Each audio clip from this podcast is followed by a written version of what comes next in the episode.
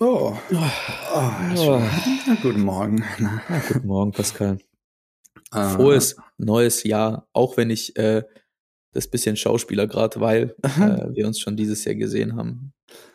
Ja, Mann, dann schauspieler ich nochmal zurück. Dir auch, Boris. Frohes Neues. Und natürlich allen Zuhörern äh, frohes neues Jahr. Ähm, yes, das ist vielleicht noch wichtiger an der Stelle. Viel wichtiger. Jetzt habe ich ja schon gespoilert ähm, und äh, reiße die Frage fast an mich. Äh, was geht ab, Pascal? Wie war deine erste Woche im Januar? Erzähle ich dir direkt nach dem Intro. Agentur Toujours. Mit Pascal Hof und Boris Oripper. So, ähm, ich bin gut gestartet, sehr ähm, relaxed reingeslidet ins neue Jahr, ohne Großfeierei oder Action-Maction äh, und gut angekommen. Die erste Woche war noch sehr, sehr locker, ähm, flockig, wenig los, äh, fast alle Kunden noch im Urlaub etc. pp. Und Das ist so eine Wettervorhersage, dass du dich monoton runtergebetet hast. Nein, nein, nein, nein. Du hast den Swing in meiner Stimme überhört. ähm, nee, und jetzt diese Woche beginnt so der Ernst des Lebens wieder, könnte man sagen. Ähm, man, man erinnert sich wieder, es gibt Arbeit, es gibt Sachen zu tun, etc. pp. Ähm, genau, so äh, war es bei mir. Aber du hast ja gerade angesprochen kurz, äh, oder beziehungsweise kannst du auch noch erzählen, natürlich äh, bin ich auch interessiert, wie es bei dir war, wobei das Ganze eben so ein bisschen gestaged ist, gerade weil wir haben uns vergangenes Wochenende gesehen. Ich war tatsächlich in Paris, wir haben es äh, geschafft. Ähm, wir haben uns äh, ähm, das Recht herausgenommen, äh, während des Besuchs keinen Podcast aufzunehmen, dass wir maximal viel Zeit für uns haben. Ähm, We-Time. ähm, wie war es bei dir jetzt nach, nach der Woche? Sagen wir mal, ähm, eigentlich beginnt ja das Jahr immer, wenn dann auch äh, hier Heilig Drei König vorbei ist und sowas. Ja. Wie ging es bei dir jetzt los und weiter? Also bis auf, auf deinen Besuch, also äh, worüber ich jetzt natürlich auch gerne noch kurz quatschen möchte, ähm, wie für dich Paris war, ob es mit den Erzählungen gematcht hat ähm, von mir, ähm, war das Jahr ziemlich, ziemlich schnell am, ja, am Lodern, am, am Abgehen. Also ähm, ich, ich hatte nicht wirklich diesen Break bis zu den Heiligen Drei Königen. Mhm. Also überhaupt gar nicht. Ich war ja in, in, in Stuttgart über Silvester und bin dann am 3. hierher zurückgekommen. Ähm, hab tatsächlich richtig stark reingefeiert, muss ich sagen. Ähm, du bist ja auch noch jung. äh, genau. ähm, ja, wobei äh, ich, ich, fühle mich am Tag darauf nie jung. Ja. Also mir hat mal äh, eine Bekannte gesagt, ähm, wenn äh, du, du merkst, du bist 40, wenn du aufwachst und dir tut alles weh und du weißt nicht warum und wo es weh tut, aber es ist alles. Und äh, ich sag mal, am, am ersten habe ich mich so ziemlich genauso gefühlt. Ähm, aber ja, äh, jedenfalls auf jeden Fall direkt angefangen mit Arbeit, Hustle. Unser Büro war schon ab dem dritten offen. Ähm, und ähm, aber das haben wir ja schon in, in der letzten Folge thematisiert. Und dann hatte ich ganz, ganz viel Besuch ähm, direkt zu Beginn. Und äh, einer der Gäste war es ganz spontan du. Also ich habe am, ich weiß nicht, am Tag davor war es, glaube ich, oder nee, zwei Tage davor, so 18 Stunden, würde ich ja, sagen. ja, sowas, irgendwann um zwei Uhr nachts so die Nachricht bekommen und dann auch ganz weird, ähm, nicht über WhatsApp, sondern du hast mir so eine Insta-DM geschrieben, was Ja. ich gar nicht gecheckt habe. Ähm, und da stand so, ey Bro, bin um 13 Uhr am Samstag da. Perfekt. Das ist doch genau das, was du wissen musst. ja, und äh, dann wusste ich es auch und ähm, habe mich tierisch drauf gefreut und dann standest du da ähm, nach so langer Zeit Podcast und erzählen, wie Paris ist. Ähm, und ich hatte die Möglichkeit, dir Paris zu zeigen. Ähm, und was mich jetzt eigentlich, weil darüber haben wir jetzt natürlich noch nicht gesprochen, äh, aber es interessiert mich brennend. Wie waren die Tage für dich? Und also was waren deine Highlights und wie fandest du die Stadt? Du warst ja schon mehrere Male in Paris, Ja. aber hast jetzt natürlich so ein bisschen aus, aus also die Stadt aus meinen Augen gesehen. Ja. Ähm, wie war's? Äh, mega nice. Also vielen Dank auch nochmal für die Einladung für äh, City Tour etc. ähm, über oder für für viel ähm, geschichtlichen Background zu Paris und den unterschiedlichen Vierteln. Nee, war richtig äh, entspannt. Vor allem, wie gesagt, für mich war es ja oder, oder war ja das äh, hier ähm, Heilig Drei König Wochenende ähm, und war für mich nochmal echt kurz eine, ein kurzes Durchatmen, bevor es dann am Montag wieder weiterging. Und natürlich nice. Es war diesmal anders. Ich war noch nie mit, sage ich jetzt mal, einem Local in Paris, ähm, der da ein bisschen mehr dazu erzählen konnte. Plus war es natürlich jetzt ganz spannend, weil wir uns die ganze Zeit updaten und ich äh, immer aus Erzählungen mitbekomme, äh, was du so treibst, was du entdeckt hast, wo du dich gerne aufhältst und so weiter. Und von daher war es jetzt eigentlich auch cool, dass das so am Ende deiner Paris-Zeit, glaube ich, stattgefunden hat. Weil jetzt habe ich quasi abgewartet, bis du alles abgecheckt hast und äh, konntest mir jetzt das Best of äh, präsentieren. Ähm, nee, war richtig nice. Ja, also ich sag mal, mein Highlight war immer noch äh, der Weinabend.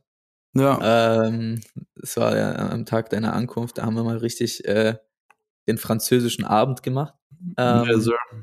Und ähm, ja, also es war ist auch mal für mich was ganz, ganz Besonderes. Äh, ich, ich, will mich immer noch nicht als Local bezeichnen, äh, weil es ja für mich schon fast äh, vorbei ist hier in, in, in der Stadt. Aber äh, es ist immer was ganz Besonderes, Menschen zu zeigen, was du liebst und lebst. Ja.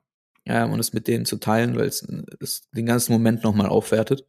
Äh, und dementsprechend dann auch mal noch das Danke an dich zurück, dass du dir die Zeit genommen hast. Ähm, es war einer meiner, einer meiner besten Wochenenden, auch noch mit einem anderen Buddy, der da war. Ähm, sehr, sehr nice. Sweet, Her herzerwärmend. Äh, sehr, sehr ja, gerne. Bevor wir ähm, zu cute werden. Ähm. nee, weil ich aber noch dazu sagen wollte, voll, also dieses ähm, Erlebnisse tatsächlich miteinander sharen, ist, äh, hat schon einfach nochmal eine andere Qualität, wenn man zusammen vor Ort ist. Du kannst mir 5000 Bilder schicken und irgendwie witzige Stories und so weiter und so fort, aber einfach dieses äh, zusammen was erleben und sowas ist äh, dann doch nochmal anders nice. Anders, ja. Und wir haben jetzt witzige, äh, witzige Cover. Ich habe mir nochmal die Bilder reingezogen, die wir irgendwie äh, gemacht haben. ganz, ganz skurrile Geschichten dabei. Absolut. ähm, aber ja, werden ja die Zuhörer dann dementsprechend auf den Socials sehen. Ähm, alright. Ähm, wir haben natürlich äh, wieder uns idealst vorbereitet, thementechnisch. Klar ähm, und uns ja, inhaltlich reingelesen, davor nochmal eine kurze Redaktionssitzung gehabt. ähm, und äh, du hattest ein Thema, was dir sehr auf dem Herzen liegt, was dir bei dir sehr aktuell ist. Ja, Mann. Ähm, bei mir weniger, was ich schon spoilern kann. Ja. Aber hau mal raus. Genau, ich hole dich dazu ab. Ich glaube, äh, es ist halt gerade top äh, trending Topic äh, in den News etc. Und äh, du weißt es, wer mich so ein bisschen kennt, äh, verfolgt, weiß, dass ich so eine ähm, gewisse Faszination für Aktivismus und weltpolitisches Geschehen habe und so weiter und so fort. Und nachdem ich ähm, jetzt vergangenes Wochenende relaxed Französisch in Paris war, habe ich mir vorgenommen, ähm, die kommenden Tage nach Lützerath zu fahren und mir die Proteste anzuschauen, der AktivistInnen dort vor Ort äh, gegen ähm, RWE und den Kohleabbau. Und äh, das war auch wieder eine relativ spontane Entscheidung. Du weißt, äh, ich entscheide spontan, wo ich hingehe. Ähm, und deswegen habe ich mich jetzt die letzten zwei Tage eigentlich erst so richtig da reingefuchst ins Thema, also über Nachrichten und Normalberichterstattung ähm, hinaus. Und ähm, ich fand es total faszinierend, weil ich mir das erste Mal ähm, die ganze, ich nenne es mal, digitale Infrastruktur dieser AktivistInnen angeschaut habe und fand's krass, dass äh, die sind digital wahnsinnig gut aufgestellt. Also egal auf welche Social Media Plattform ich gehe, sei es äh, Twitter, Telegram, Instagram, äh, Snapchat, es ist wirklich komplett egal. Ähm, du wirst fündig, äh, du wirst mit Inhalten versorgt äh, aus den Aktivistinnenkreisen und ähm, das Ganze ist sehr gut äh, strukturiert, aufbereitet. Also du hast ähm, hochwertigen Content, gute Bilder, die beeindruckend sind, äh, Drohnenaufnahmen, ähm, redaktionelle Inhalte, Interviews, Live-Ticker, RSS-Feed. Also es ist krass, wie sehr du versorgt wirst. Und zum einen finde ich super spannend. Ähm, sowas war ja vor nicht allzu vielen Jahren in dem Umfang gar nicht so möglich. Also da kommt so geballt alles zusammen, was du halt plötzlich an Möglichkeiten hast, dass halt äh, viele junge Menschen eine Drohne bedienen können, ähm, dass man plötzlich äh, spektakuläre Aufnahmen machen kann und so weiter und so fort. Und ähm, ich fand zwei Gedanken daran spannend. Zum einen, ich weiß nicht, wie diese Gruppe oder Gruppen intern ähm, strukturiert und organisiert sind, um diese ähm, Social Media Leistung zu erbringen. Also weil es dafür wäre eigentlich eine Agentur notwendig. Ich weiß nicht, äh, ob, ob das irgendwie von professioneller Seite ausgeführt wird. Ich denke auch Fridays for Future ähm, hängt dort stark mit drin, die mit Sicherheit auch Social Media Strukturen oder Organisationen intern haben. Ähm, aber ich finde es einfach bemerkenswert, dass das bei so einer großen Gruppe, die eigentlich nicht arbeitstechnisch, also da, da ist ja keiner angestellt oder sowas, äh, trotzdem so strukturiert und ähm, gut dort vorgehen und diese digitale Infrastruktur aufbauen. Ähm, das der erste Gedanke und der zweite Gedanke dazu war, ähm, wie, also an dem Beispiel sieht man unfassbar, wie wichtig mittlerweile Social Media auch für sowas ist. Also ich hatte es ja schon im, im, in anderen äh, ähm, Podcast gesagt, dass ich eine These habe, die da heißt, äh, Shareability wird zum Use Case. Und es ist tatsächlich so, dass dieser ganze Protest, die Bewegung und alles, was passiert, einfach so stark über die sozialen Medien verbreitet ähm, wird und kommuniziert, ähm, dass quasi genau wie bei Brands scheint es mir ein bisschen so, du hast, glaube ich, jetzt gerade 7000 Leute oder sowas vor Ort. Der Kanal, also Instagram zum Beispiel von Lützerath äh, bleibt, hat äh, knapp 50.000 Follower und die Interaktionen sind gewaltig, also Wahnsinns Interaktionsraten, Kommentare, äh, bliblablub. Ähm, und äh, ich habe Ähnliches auch schon ähm, gesehen, damals bei den Protesten in Hongkong zum Beispiel, bei diesen äh, Umbrella-Protests, die auch sehr, sehr starke Bilder hervorgebracht haben.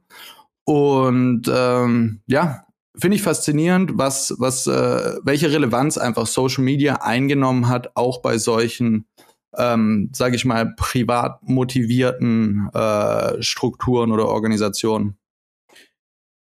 Ja.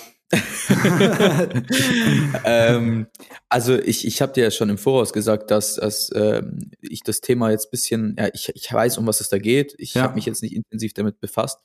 Ähm, und ähm, ich freue mich immer, dass äh, über Social Media solche Themen auch relevant werden können, mhm. weil das für mich die Plattformen sind, wo eben, ja, eben auch soziale Themen äh, mhm. Platz haben sollten. Ähm, ich finde es immer schade, dass, ich sag mal, politische Werbung ganz, ganz streng gesehen wird auf den Plattformen. Mhm weil man halt solche Use Cases hatte wie mit Trump etc., wo man halt mhm. halt sagt, okay, da tut's dem Ganzen nicht so gut. Mhm, mh. Aber damit schränkt man halt auch vor allem in Paid Ads solche Geschichten massivst ein. Das darf man ja auch nicht vergessen. Also mhm. alles, was gerade dort in Lützerath passiert, ist nicht paid. Ja. Es ist alles organisch, was das ja. Ganze noch besonderer macht. Ja. Und äh, ich habe mir am Anfang eine Notiz gemacht, wo du angefangen hast, darüber zu sprechen. Ähm, ich, ich kann mir das schon relativ gut selbst erklären, wie diese Bewegung, diese starke digitale Bewegung ähm, so eine Qualität bekommen konnte. Mhm. Ich glaube nicht, dass die intern so gut strukturiert sind, weil das braucht Erfahrung und mhm. das, das braucht auch, auch, auch Know-how aus den Agenturreihen. Ja. Aber ähm, man muss sich einer Sache bewusst werden in unserer Generation oder in, in den jüngeren Generationen. Ähm, junge Leute wissen nicht, wie sie etwas verkaufen, wie sie ihr Talent verkaufen. Sprich, ähm, wenn du einen sehr talentierten jungen Videografen hast, mhm. ähm, wird er normalerweise sich verscherbeln und für einen sehr geringen Preis irgendwo an, an, an den Mann oder an die Frau gehen, also an, an, die Agentur rantreten, mhm. weil er ähm, nicht weiß, wie er sich verkauft. Aber er hat das Talent. Und jetzt haben wir einen Case, wo man sich gar nicht verkaufen muss, wo man gar nicht in diesem Vertriebsding drin ist. Es sind mhm. einfach nur sehr viele junge Leute, mhm. die ein krasses Interesse haben, ihr Talent einzusetzen, um die Welt zu verbessern. Ja. Und so entstehen, glaube ich, solche Bewegungen. Ich bin mir sicher, dass bei Fridays for Future noch irgendwie eine Agentur dahinter steht für die Struktur etc. Aber die, die Assets und die Qualität, die mit dieser Kampagne und die mit dieser Viralität äh, mit sich kommt, ist einfach durch junge Leute angetrieben, ja. die, die ein enormes Talent haben und auch sich trauen, dieses Talent zu zeigen und sich ja. zu verwirklichen in den Inhalten, weil sie nicht dieses strukturelle Vertrieb, Verkauf von sich selbst ja. im Weg stehen haben. Ja, und, voll, voll finde ich auch ja. spannend. Also wenn man den ähm, Account von, von Lützerath auf Instagram weit nach unten scrollt, dann äh, wird man ähm, feststellen, dass vor ein paar Monaten das Ganze eher noch so ein bisschen, ähm, ohne das herabwerten zu meinen, äh, ein bisschen laienhaft und hippie-mäßig aussah. Also so nette Bildchen und so weiter. Und je relevanter und äh, öffentlichkeitswirksamer diese ganze Geschichte in Lützerath wird, desto professioneller ähm, wurde auch der Content und die Social-Media-Kanäle und plötzlich gab es irgendwann ein, ein einheitliches äh, CI und Corporate Design und so weiter und so fort. Und genau wie du gesagt hast, ich finde auch wahnsinnig spannend zu beobachten, was passiert, wenn äh, junge Menschen vor allem sich auf so ein Thema stürzen und dort die Möglichkeit für sich entdecken, ihr eigenes kreatives Potenzial ähm, und ihr Know-how in Bezug auf Social Media einfach mal voll auszuspielen, ohne dass das innerhalb einer Unternehmenskultur durch irgendwelche Feedback-Schleifen und Freigabeprozesse und so weiter müsste. Und ähm, dann muss man natürlich sagen, es ist eine sehr, sehr junge Bewegung. Also Fridays for Future sind in der Regel äh, einfach junge Menschen, die vielleicht noch gar nicht auf dem Arbeitsmarkt angekommen sind. Aber auch da hatten wir es ja schon öfter davon. Wir leben in der Digitalisierung und Social Media. Teilweise kennen sich halt 15-Jährige besser aus äh, mit den sozialen Medien ähm, wie 38-jährige Marketingmanager. Und das sieht man sehr eindrücklich daran jetzt, äh, welche Power einfach die Leute haben aus einer intrinsischen Motivation heraus. Und dann dachte ich mir, hey, also wenn du so ein Team hättest in deiner Agentur, die, die sich mit so einer Begeisterung auf alle Kunden stürzen und so weiter, das wäre der Wahnsinn. Ähm, also da mir ist gerade, ja. Mir ist gerade, während du das gesagt hast, so eine reißerische Aussage in den Kopf gekommen, die ich mal in, in einem Meeting gedroppt habe. Und vielleicht nimmst du mich jetzt gleich dafür auseinander, aber Ups, nämlich ähm. KPIs machen das Projekt kaputt. Mhm. Und äh, wenn man sich da reindenkt, macht das ein bisschen Sinn. Also ich bin mir sicher, dass bei Fridays for Future nicht ansatzweise irgendwie, also vielleicht so unterschwellig, aber man, die wenigsten checken doch, dass die dort über KPIs sprechen, aber die stehen nie im Vordergrund. Es geht ja. nicht darum, trifft man irgendwie eine Zielvereinbarung, äh, kapitalistischen Ansatz, äh, Umsatzziele, ähm, welche Conversion haben wir erzielt. Mhm. Es geht darum, maximal guten Content zu machen, damit es maximal viele Leute sehen. Ja. Und darum geht's eigentlich auch auf Social. Und ich glaube, dass, ähm, und da glaube ich wirklich fest an, wenn die Qualität stimmt, der Inhalt und das entsprechende Interesse von den Leuten da ist, die es erstellen, was ja auch für den ursprünglichen Gedanken bei uns der Agency zurückführt, ja. dann matchen wir die KPIs, ohne viel darüber zu sprechen. Ja. Und Fridays for Future ist so ein, eine klassische Case Study genau dafür. Ich, ich ähm, verfolge schon längere Zeit eine Aktivistin, äh, wenn, wenn man sie so nennen darf, Luisa Schneider. Ich weiß nicht, ob du sie kennst. Sie kommt ja, aus Stuttgart. Ja. mit ihr habe ich vor wenigen Tagen tatsächlich erst geschrieben. Ja, äh, ja. Ich, wir haben uns schon lange auf dem Schirm und wir hatten, haben, ich habe sie noch nie in äh, Persona getroffen. Vielleicht äh, ändert sich das jetzt am Wochenende, weil sie ist auch gerade in Lützerath. Ja, genau, genau. Und ich, ich verfolge sie, weil sie ein bisschen so auch in, in dem Stöcker-Dunstkreis äh, ist, ein bisschen von früher noch die, ja, ich glaube. Mit Tobi hat sie schon was gemacht. Ja, ja. Und ähm, ich schaue mir das immer an. Ähm, und sie ist wirklich so ein Case. Sie, sie ist so intrinsisch darin interessiert. Sie hält Reden bei Fridays ja. for Future. Sie, sie, mehr Engagement geht da ja gar nicht. Ähm, und dementsprechend auch der Content. Dementsprechend auch die Qualität des Contents, weil, wie wir schon so oft gesagt haben, es geht nicht darum, mit ähm, der besten Cam on Set zu kommen, um eine virale Kampagne zu erzeugen. Darum geht's heutzutage einfach nicht mehr, sondern richtig, ähm, richtige Videos zu produzieren, ja. inhaltlich, mit Handy-Footage, mit egal mit was. Und ähm, auch die, ja, auch die Subtitles und solche Themen, auf die die achten, unterschwellig, ohne darüber zu wissen, ja. weil der, der Gedanke bei denen ist ja nicht, ähm, wie mache ich es für meine äh, Zuhörer einfacher, dass sie meine Videos wahrscheinlicher anschauen in, den, in dem Data Stream. Der ja. Gedanke geht ja andersrum. Der Gedanke ist, ich möchte jetzt viele Menschen für den, für den Inhalt erreichen, der mir so wichtig ist. Ja. Und vielleicht hören sich weniger Leute in der Bahn an und dann mache ich es denen einfacher mit einem Untertitel. Ja. Aber dann sehen die meine Message. Ja. Voll, voll. Im Endeffekt, ähm, Absolut, also hast du ja bei Unternehmen und auch bei Agenturen oft das Ding so, die sagen, ey, wir müssen noch Social Media machen, aber da hat eigentlich keiner Zeit und Kappa dafür und so weiter, aber wir sollten da schon mal aktiv werden und am Ende kommst du genau darauf, man fängt dann an, Social Media zu machen um KPIs zu verfolgen. Also dass man sagt, okay, wir müssen das, ja. Äh, ohne dass man jetzt sagt, okay, ich habe wahnsinnig Bock drauf, so, sondern äh, ja, ich sollte das eben machen, weil es gefordert wird.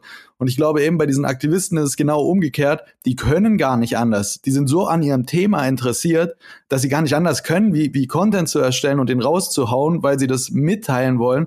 Und die machen das eben nicht, um am Ende Likes oder sonst was zu bekommen, sondern äh, ja, die Motivation steht am Anfang und dann äh, wird es einfach gemacht. Und das ist schon, ähm, ja, krass, was das äh, einfach ja, für Potenziale wirkt, birgt und äh, entfaltet. Ja, und also erzähl mir dann, wie es wie es dort war, wie der Vibe dort ist. Also ich, wie gesagt, ich beobachte das nur so, ne, also nebenher. Ich, ich ziehe mir manchmal so die Bilder rein, ja. äh, was dort so abgeht. Aber ähm, jetzt, wenn du dann dort bist, ist es ja nochmal eine ganz andere Geschichte. Ja. Ähm, grundsätzlich können wir, glaube ich, beide sagen, wir sind äh, definitiv auf der Seite der Aktivisten. Also es gibt nichts Sinnfreieres. Ähm, wir positionieren uns selten streng, aber ich würde es ich, ich würd's gerne an der Stelle mhm. tun, weil es gibt nichts mhm. Sinnfreieres, wie dort jetzt das, das Kraftwerk dahin zu stellen. Ähm, aber äh, ja, ich, ich bin gespannt, wie dort die Stimmung ist, wie die Leute ja. sich dort verhalten. Ähm, die Proteste sind ja, ich sag mal, sehr inhaltlich durchdacht. Also es sind nicht ja. leere Proteste, wo rumgeschrien wird, ja. wo sich äh, und, und die Aktivisten sich nicht dann in eine Diskussion stürzen könnten. Passiert ja, ja auch leider oft und deshalb sind solche äh, jungen Proteste ja oft ja lächelnd beäugt. Ja. Ähm, die, die Leute, die da stehen, kennen sich überwiegend wirklich mit dem Zeug aus. Ja, absolut. Und das merkst du auch dann wieder, wenn du dich äh, ähm, auf, auf Social oder auf der Website damit auseinandersetzt. Das ist unfassbar durchdacht, das ist rechtlich äh, geprüft und gecheckt und so weiter. Und du kriegst Tipps für alles Mögliche. Also da steckt äh, Gedankengut dahinter auf jeden Fall. Und ich habe mir gestern Abend noch so ein bisschen äh, Polit-Talks reingezogen ähm, ich glaube, äh, Ulrike Hermann war bei ähm, Maischberger zu Gast und da ging es auch um das Thema. Und was ja schon interessant ist, in dem Fall ist, ähm, wie, also wie paradox das gerade ist, weil im Endeffekt der, der Staat oder die Politik hat irgendwie redet seit Jahren von 1,5 Grad Ziel. Ja. Und wir, wir scheitern da grandios dran. Also das ist überhaupt nicht mehr in Aussicht. Und was diese Aktivisten machen, sie protestieren den Staat, äh, gegen den Staat im Endeffekt und erinnern ihn daran, dieses 1,5 Grad Ziel einzuhalten. Also eigentlich sagen die nur, hey, du hast gesagt, du machst es, aber der Staat macht's nicht und scheitert wahnsinnig und grandios dran. Und deswegen ist es ein bisschen paradox, weil sie kämpfen ja jetzt nicht gegen irgendwas, sondern für das Klima eigentlich und sagen, hey, wir, wir haben Bock, das durchzuziehen, äh, was sich die Politik ähm, äh, vorgenommen hat. Und ich stelle es mir auch verrückt vor, jetzt, jetzt reisen da Hundertschaften von, von Polizisten an, von äh, auch irgendwie äh, jungen Menschen, die da hinkommen und äh, die müssen Leute räumen und festnehmen, die sich für unseren Planeten einsetzen, wo ich mir denke, ey, fuck, das hättest du wahrscheinlich auch nicht gedacht, als du Polizist geworden bist. Du wolltest Verbrecher jagen.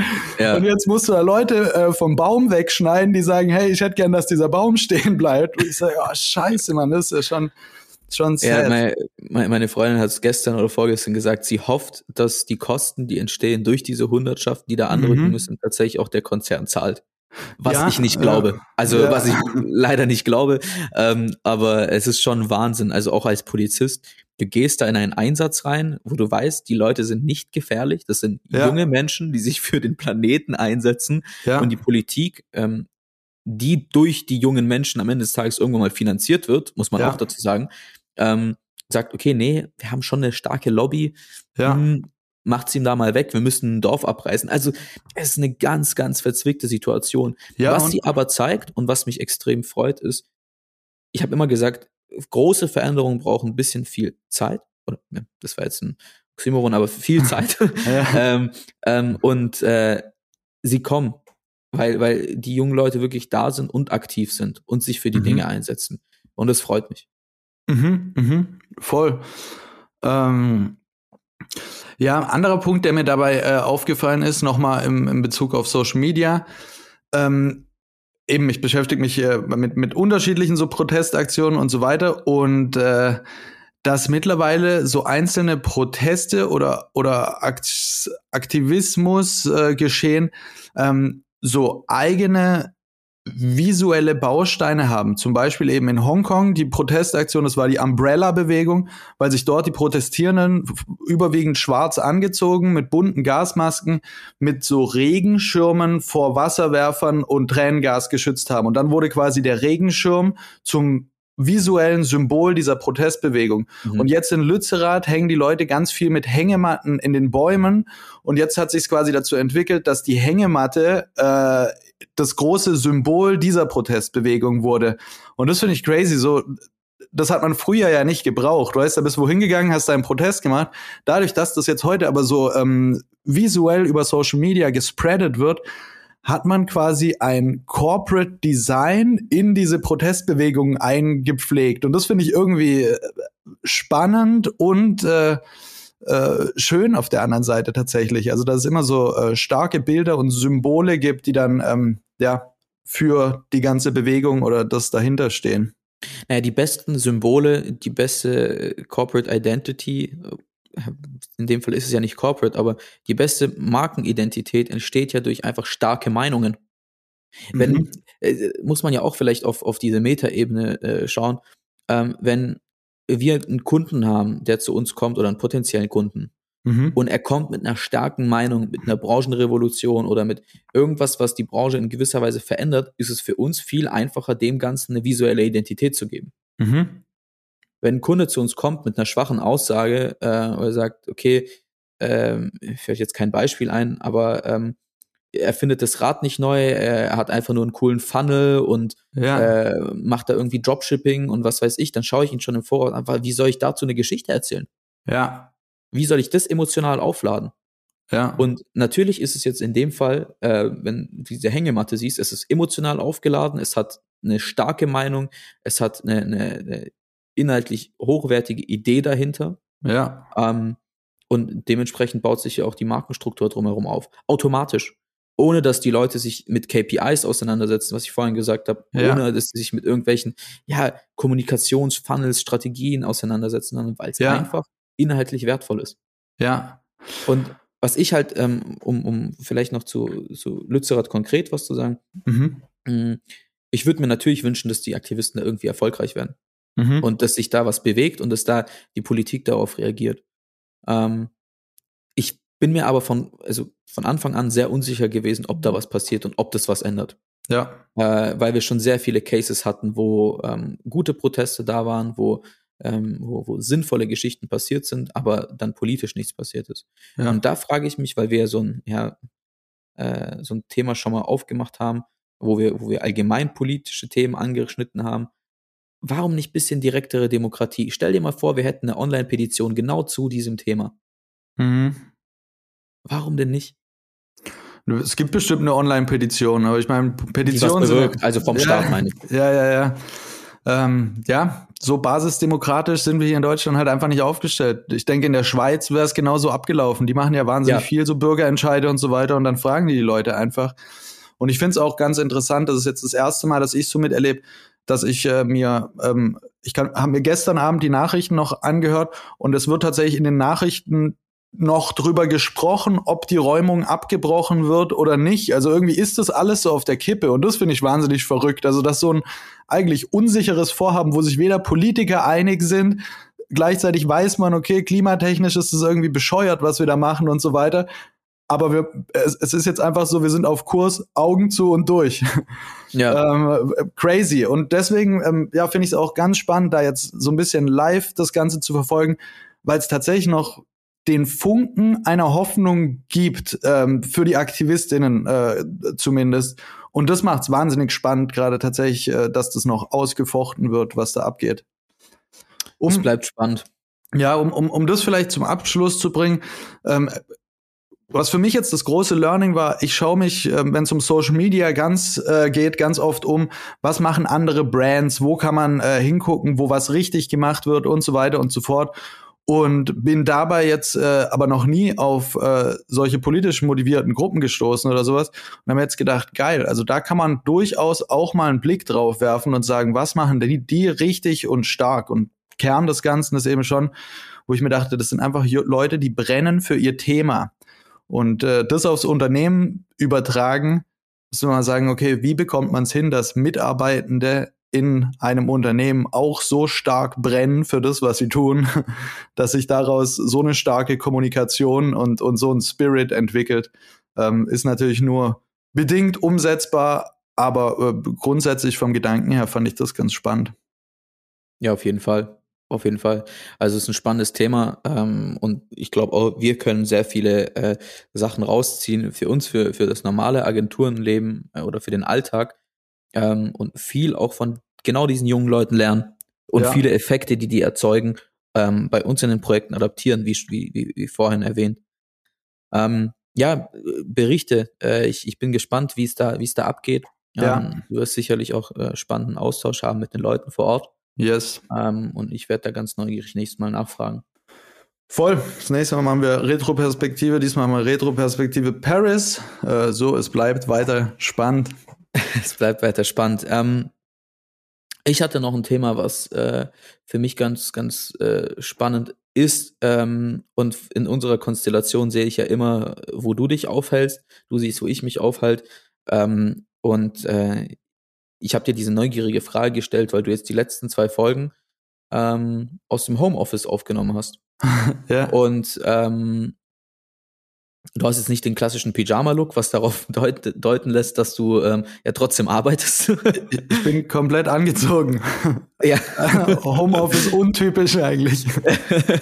Und ähm, ich, ich stelle mir die Frage in letzter Zeit öfter, ähm, ob ich da nicht irgendwie so einen Trend verpasse ähm, in, in meiner Unternehmensphilosophie, ähm, dieses New Work-Thema einzuführen. Ja. Und ich habe einen äh, spannenden Artikel gesehen, wo unterschiedliche Agenturen sich miteinander verglichen haben ja. oder verglichen wurden, ähm, wie sie in 2023 reingestiegen, äh, reingestiegen sind ähm, äh, oder eingestiegen. So. Ähm, Serviceplan, äh, die größte Agentur, glaube ich, so, die wir hier im europäischen Raum haben, korrigiere mich. Ähm, Weiß ich gerade gar nicht. Ja, äh, ja. Die, die haben in München einen riesen Komplex mit irgendwie 2000 Mitarbeitern oder so, ist neu äh, mhm. jetzt eingesetzt. Und äh, da gab es so einen Leitspruch, den ich auch immer verwendet, verwendet habe von, von dem Geschäftsführer Haller, der äh, gesagt hat, äh, wir möchten ein Environment schaffen, wo Leute gar nicht über Homeoffice viel nachdenken, mhm. sondern wo sie gerne ins Office kommen. Mhm. Und das habe ich auch immer gesagt, weil ich dieses Homeoffice-Thema, ja. Äh, ich habe es verstanden während der Corona-Pandemie und ja. äh, für uns ist es ziemlich einfach, weil wir hauptsächlich nur digitale Workflows haben, ja. ähm, das auch so umzusetzen. Aber ich habe dieses Konzept Homeoffice für mich nie verstanden. Sagen, warum soll ich Kollegen, die ich gerne sehe, mit ja. denen ich gerne Mittag esse, mit denen ich mich gerne austausche, immer nur durch meinen Laptop sehen? Das ist doch voll langweilig, voll boring. Ja. Ähm, und dann gab es wiederum so eine andere Agency, die verfolgt eine ganz andere, Virtue heißt die, hatte ich auch noch keine Berührpunkte oder äh, viele Cases gesehen. Ähm, aber die haben komplett konträres Ding, wo die sagen, unsere Mitarbeiter können, also müssen maximal zweimal physisch im Office auftauchen. Ja. Ähm, pro Woche oder? Pro Woche, genau. Ja. Und äh, Rest der Woche können sie sich, wenn sie wollen, so Flex-Desks, also die haben so eine interne äh, Softwarelösung, buchen. Ja. Ähm, sich immer einen Schreibtisch, manchmal ist halt einer da, manchmal ist er vergeben. Ja. Ähm, und wenn sie irgendwie so ein, eine anstrengende Woche haben, dann haben wir Burnout-Rooms, die haben es wirklich so genannt. Mhm. Ähm, lass ich mal so stehen, ähm, wo du dich reinsetzen kannst und da hast halt eher so gemütlicheres Zeug, so eine das Couch. Ist dann ein Therapeut. das kostet so eine Gesprächsrunde. nee, also da, da hast dann halt so ein klassisches äh, Sitzkissen und äh, so anderes Zeug. Okay. Und ich fand, ich, also ich finde das so ultra wack. Also, ja. also äh, ich, ich kann nichts damit anfangen, ich check's nicht. Deshalb wollte ich mit dir darüber sprechen. Vielleicht hast ja. du für mich eine Erklärung, warum oder warum Leute dazu tendieren könnten. Ja. Äh, Flexdesk, ich, ich will mich an meinen Schreibtisch setzen, wo meine Kaffeetasse von gestern steht, weil ich sie nicht aufgeräumt habe. Ja. Ja, ähm, gutes, spannendes Thema. Also ich fange nochmal vorne an zur Erklärung, warum ich zu Hause bin oder jetzt die letzten Male. Ähm, ich baue ja gerade mein Büro äh, noch um, beziehungsweise ist der Umbau fast abgeschlossen. Das heißt, ich habe jetzt so einen riesigen hallenden Raum. Ich kann dort auf gar keinen Fall einen Podcast aufnehmen. Du erinnerst dich, dass ich zwei, Ah. dreimal aus der kleinen stillen Kammer, bevor die eine Baustelle war, aufgenommen habe, weil es dort noch relativ gute Akustik gab. Ist jetzt nicht mehr möglich, deswegen äh, Podcast ab jetzt oder momentan aus dem Homeoffice. Und ähm, ich habe mich die Woche tatsächlich auch ein bisschen mit dem Thema äh, beschäftigt, ohne da jetzt so äh, recherchiert zu haben. Ich war ja auch ganz lange oder genau der Meinung zu sagen, hey, ein Office ist ein Platz, wo man zusammenkommen muss, man, äh, muss sein Team kennen und so weiter und so fort.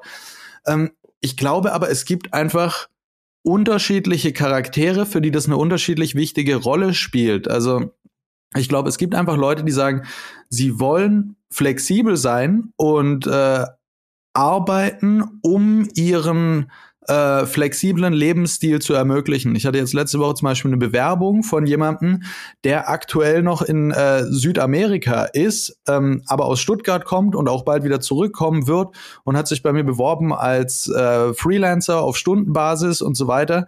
Und ich habe mir seine Sachen angeschaut und das sah alles äh, gar nicht verkehrt aus wo ich dann dachte, ja, okay, also hat eine, eine sehr plausible, erklärende Mail geschrieben, wo er gesagt hat, guck mal, so und so sieht's bei mir aus, ich bin gerade da und da und das sind meine Pläne und Flexibilität ist mir wichtig. Und gleichzeitig habe ich aus der Bewerbung, glaube ich, schon auch rausgelösen, dass diese Person ähm, überdurchschnittlich motiviert ist, ähm, sich Jobs zu angeln und die auch gut zu machen, weil er diese braucht, um seinen Lifestyle so zu ermöglichen. Wo ich dachte, ja, okay, das ist auch ein spannendes Konzept, ähm, das, das kann man schon fahren.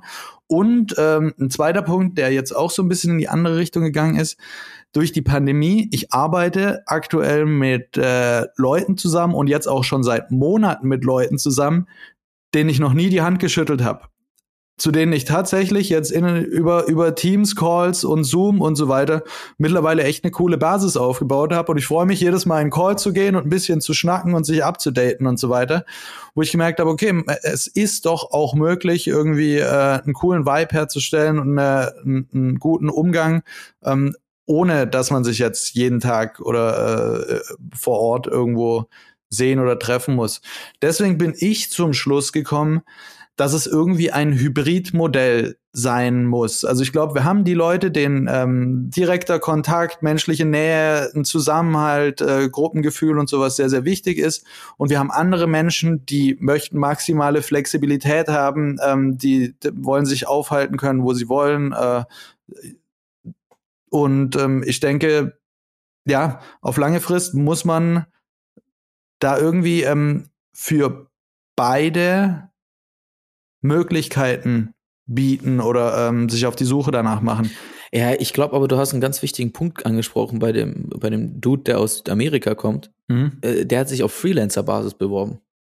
Mhm. ähm, mhm. Nicht auf eine Teilzeit- oder Vollzeitstelle ähm, in deinem Projektmanagement-Team. Freelancer-Basis auf, auf fester Stundenbasis und längerfristiger Anstellung. Das muss man vielleicht noch dazu sagen. Okay, aber, äh, Ja, okay. ja, aber Aber ich wollte trotzdem, ich Ja, wollte das ja, äh, als. Aufhänger für mich nehmen, um Ja. äh, zu sagen, dass ich nichts von solchen Lösungen, also aktuell Mhm, wirst du mhm. mich schwierig, also ich habe ich da eine radikale Meinung ja. und bin da sehr traditionell schon fast, aber ähm, ich, ich sehe es nicht, also ich kann mir vorstellen, einem Kollegen oder Kollegin ähm, die Möglichkeit zu geben, flexibler zu sein und zu sagen, okay, jetzt Mhm. muss ich mal einfach mal, keine Ahnung, zwei Tage äh, zu Hause am Start sein und von dort aus arbeiten. ja. Und dann ist es natürlich kein Problem und kommt auch bei uns relativ oft vor. Ja. Also äh, wir hatten auch schon einen Case, wo eine Kollegin irgendwie für drei Wochen in einem Familienurlaub war, äh, in Anführungsstrichen, aber gesagt hat, okay, ich kann jetzt nicht drei Wochen Urlaub nehmen, das heißt, ich möchte aus dem Urlaub heraus quasi arbeiten. Also Ja. ich gesagt, safe ist doch cool, ähm, lass das machen. Ja. Ähm, und dann würde ich mich aber genauso wieder freuen, wenn du auch mal wieder im Office vorbeikommst, weil Ja.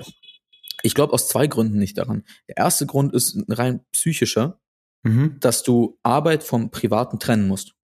Mhm. Und ich glaube nicht dran, dass wenn du Arbeitsinhalte dauerhaft in dein privates Environment mit reinnimmst, in dein Zuhause, Mhm. Mhm. in was, was äh, ganz andere We Sachen ausstrahlt ähm, als Arbeit, Mhm. ähm, tut es dir menschlich nicht gut, also Mhm. psychologisch, also glaube ich zumindest. Ähm, Mhm. Mir tut's nicht gut.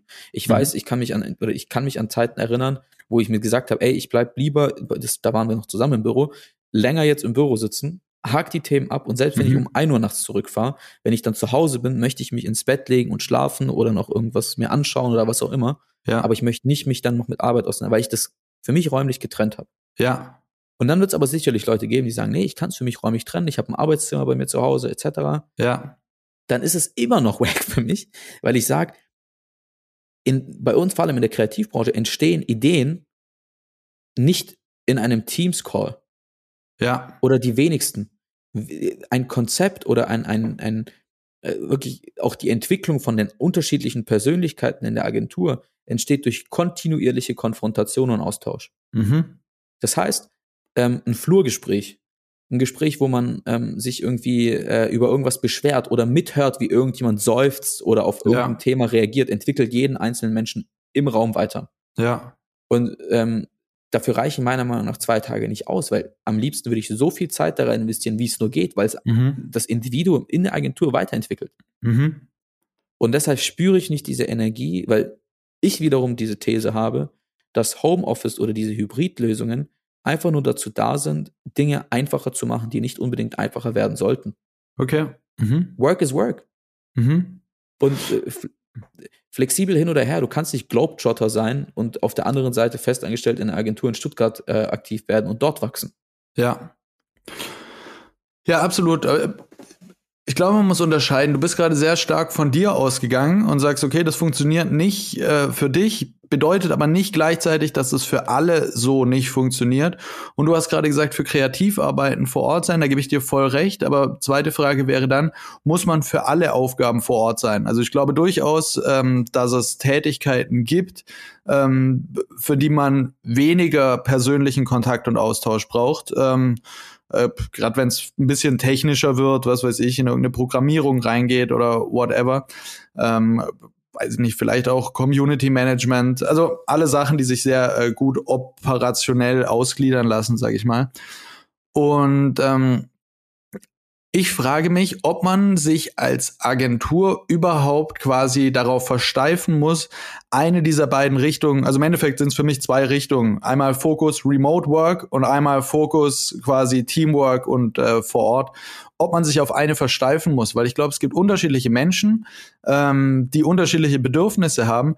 Und die Frage ist, will ich kategorisch ausschließen, dass jemand bei mir arbeitet, der sehr gute Arbeit leistet, aber gerne remote arbeiten würde, will ich sagen, ja, okay, nee, dann kommst du nicht in Frage.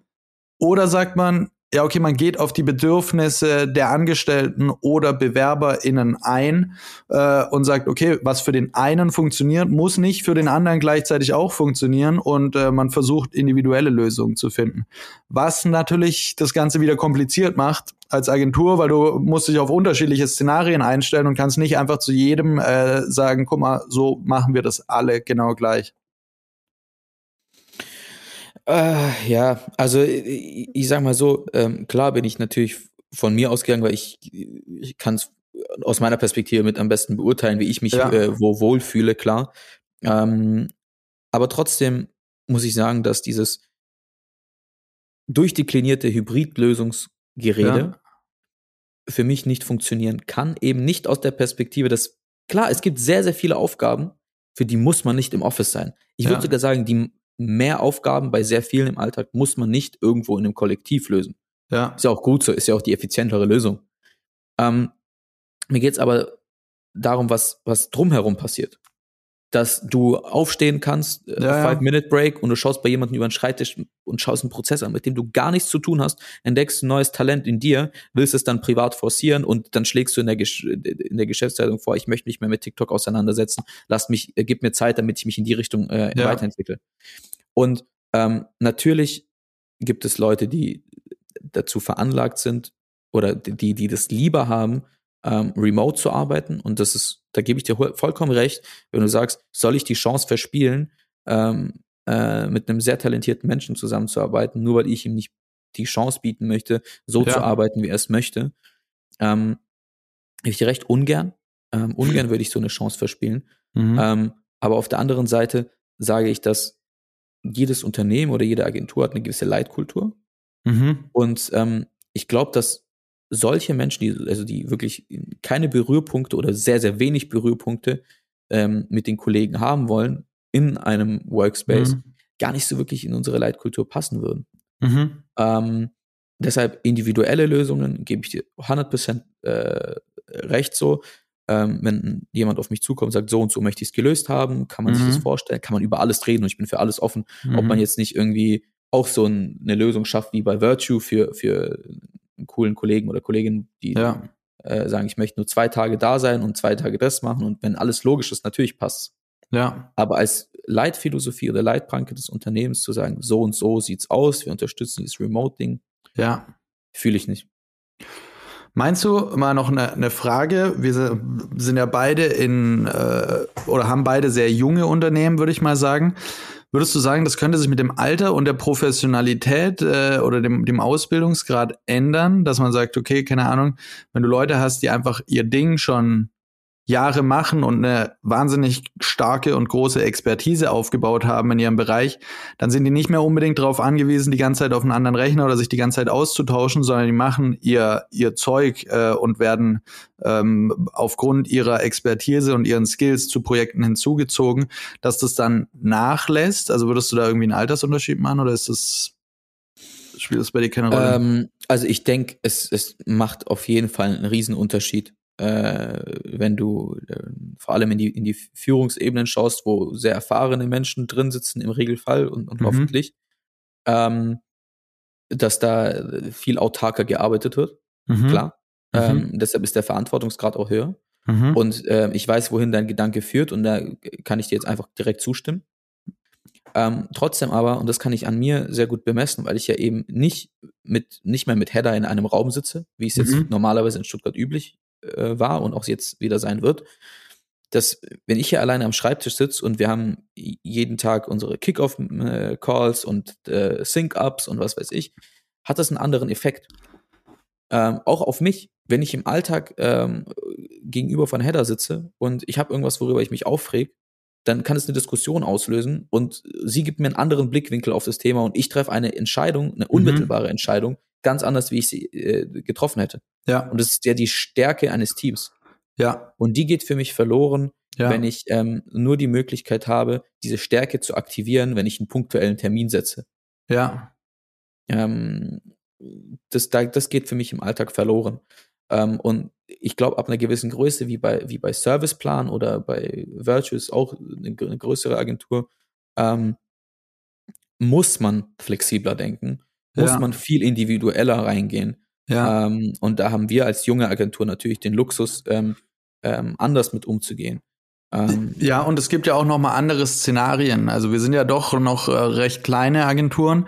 Ähm, ich erinnere mich gerade an meine Zeit, äh, wo ich bei Saatchi gearbeitet habe. Da habe ich ähm, eine Zeit lang äh, mit auf Procter Gamble Pampers äh, betreut. Und ähm, da war es schlichtweg so, dass äh, Konzeption und Strategie kam aus Frankfurt, das Kreativ- und Art-Team saß aber in Mailand. Also das ist einfach schon mal, du hast ja auch in ab gewissen Projektgrößen sowieso nicht mehr so zentrale ähm, Teams. Von daher war dort, und es war lange vor Corona und bevor das alles ein Thema war, war es schon ganz normal, dass man mit New York und mit Mailand und Frankfurt irgendwie so in, im Dreieck äh, kommunizieren musste. Und es hat auch ganz gut funktioniert. Also ist auch so ein bisschen die Frage eben, ähm, wie groß die Projekte sind, wenn die äh, europaweit sind zum Beispiel, da macht es komplett Sinn, auch Leute aus unterschiedlichen Ländern Europas mit einzubinden. Das war zum Beispiel auch 100%. Pampers ist eine globale Brand und es war total wichtig, dass wir da wirklich Leute aus verschiedenen Nationen drauf sitzen haben, weil es so viel zu beachten gab ähm, an, an äh, ja, zum Beispiel äh, Wordings, Texten, Formulierungen etc., dass es einfach nur ähm, ja, Sinn gemacht hat, das so groß zu, zu, zu strecken. Und dann hast du plötzlich den Fall, dass es gar nicht möglich ist, die Leute irgendwie einmal die Woche zusammen an den Tisch zu bringen, sondern muss sowieso irgendwie damit umgehen. Ja, wie, gesagt, also es vor allem ist ja bei uns nicht anders, äh, auch jetzt schon, wenn wir mit Creatoren zusammenarbeiten Mhm. oder Content sourcen oder kreative Inhalte sourcen, dann äh, habe ich ja schon oft erzählt, ähm, werden die ja projektbezogen gesucht. Das heißt, wir sitzen da nicht, nicht in einem Raum. Klar sind da Teams, äh, Team-Calls, Zoom-Calls ähm, äh, gefragt. 100 Prozent. Äh, wenn ich darüber spreche, spreche ich nicht über so Cases, wie du jetzt gerade mit, mit ähm, äh, Pampers erzählt hast, ähm, dass alle international ähm, in, in großen Teams sitzen, sondern ich spreche über die Units, ich spreche über, über die Kernteams Ja. und wie wichtig ich diesen Austausch dort finde. Und Ja. wie kompliziert ist es denn von der Projektstruktur, wenn du dir das von Vogel- Vogelperspektive anschaust? Ähm, und wie wackelig eigentlich auch, äh, weil die wenigsten Projektmanager kriegen das gut beherrscht, dass alle Timings, alle Mhm. Schedules, alle Kurzzeitsprints, alles läuft, wenn die Units in unterschiedlichen Städten sitzen oder Ländern. Mhm. Mhm. Ähm, und dann in den Units die Leute auch noch aufgesplittet, zwei im Office, Ja. drei im Homeoffice, ähm, einer ist krank. Wie Ja. kompliziert ist es da, Projektmanagement zielführend für den Kunden zu führen? Ja. Und warum machen wir es denn so kompliziert? Ja. Aber gut, ähm, wir, wir haben da ähm, nicht die, ich glaube, nicht markant unterschiedliche Meinungen, weil wir beide sagen, da, gibt, da Nee. muss eine individuelle Lösung immer her. Ja, ich sage auch, ich habe da gerade gar keine. Ich hatte gefühlt vor wenigen Monaten eine festere Meinung. Da war ich noch voll bei dir und bin jetzt gerade so ein bisschen am überlegen. Und ich glaube aber, das ist ein Prozess. Ähm, d- und es lohnt sich da auch immer mal wieder drüber nachzudenken, ähm, weil sich einfach äh, sowohl die Art und Weise zu arbeiten, als auch die digitale Infrastruktur ständig verändert und im Wandel ist, so dass wir jetzt nicht sagen kann, okay, wir legen das jetzt heute für die nächsten zehn Jahre fest, sondern äh, man muss da einfach am Ball bleiben und gucken, was Sinn macht und ähm, wie sich das auch gesellschaftlich entwickelt und durchsetzt. Ähm, Ja. Also ich muss gerade immer fragen und bin viel mit, mit Leuten im Kontakt, hey, wie, wie ist es dir denn lieber? Was haben andere für Erfahrungen gemacht und so weiter? Also ich glaube, wir sind da gerade in einer großen Try-and-Error-Phase, was ja Mhm. auch zeigt, ähm, die beiden Beispiele von dir jetzt, dass du sagst, wir haben da zwei äh, Agenturen, die sich mit Sicherheit auch sehr, sehr viel Gedanken gemacht haben und die zu zwei komplett unterschiedlichen Lösungsansätzen gekommen sind. Ja. Ja, ähm, nices Thema und sollten wir auch, also bin ich deiner Meinung wieder, ähm, immer wieder forcieren, ähm, weil sich da die Meinungen ändern können und vor allem äh, Themen weiterentwickeln können und ich mir sicher bin, dass ich noch weiter Erfahrungswerte sammeln werde äh, mit anderen Kollegen, wie sie lieber arbeiten Ja. äh, und äh, effektiver arbeiten. Ja. Aber ja, äh, ein ongoing Topic auf jeden Fall.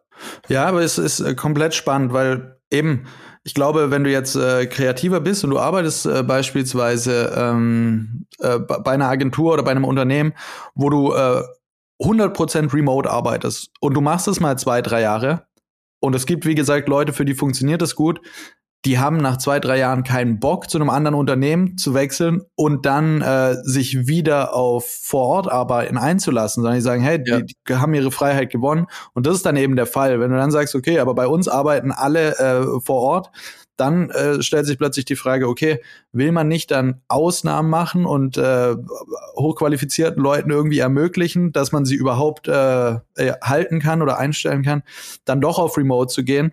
Also von daher, ich glaube, es bleibt ein Spannungsfeld und das, äh, ja, let's see. 100%. Alright. Ähm, huh. Ja, wir sind tatsächlich, also ich, ich habe äh, gerade eben auf die Uhr geschaut und realisiert, wie viel wir gequatscht haben und äh, wie schnell die Zeit vorbeigegangen ist Yes. ähm, und äh, wie viel Spaß ich währenddessen hatte. ähm, zwei nice Themen, Ja, ähm, die wir heute abgefrühstückt haben.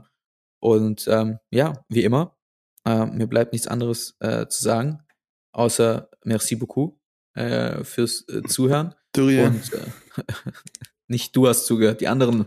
Achso, achso. ja, ich, Und- ich habe für die anderen geantwortet. Perfekt. Ähm, und bis nächstes Mal, Pascal. Yes, sir. So weit, so gut. Boris, mach's gut, hau rein.